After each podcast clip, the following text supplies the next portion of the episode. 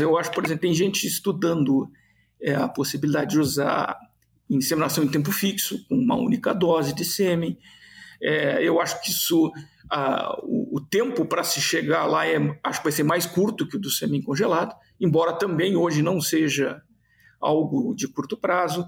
É, é, a inseminação intrauterina já avançou bastante de uns anos para cá, ou seja, se tem feito é, avanços interessantes, mas é, numa espécie onde o desempenho é muito bom de, se, já desde bastante tempo, né?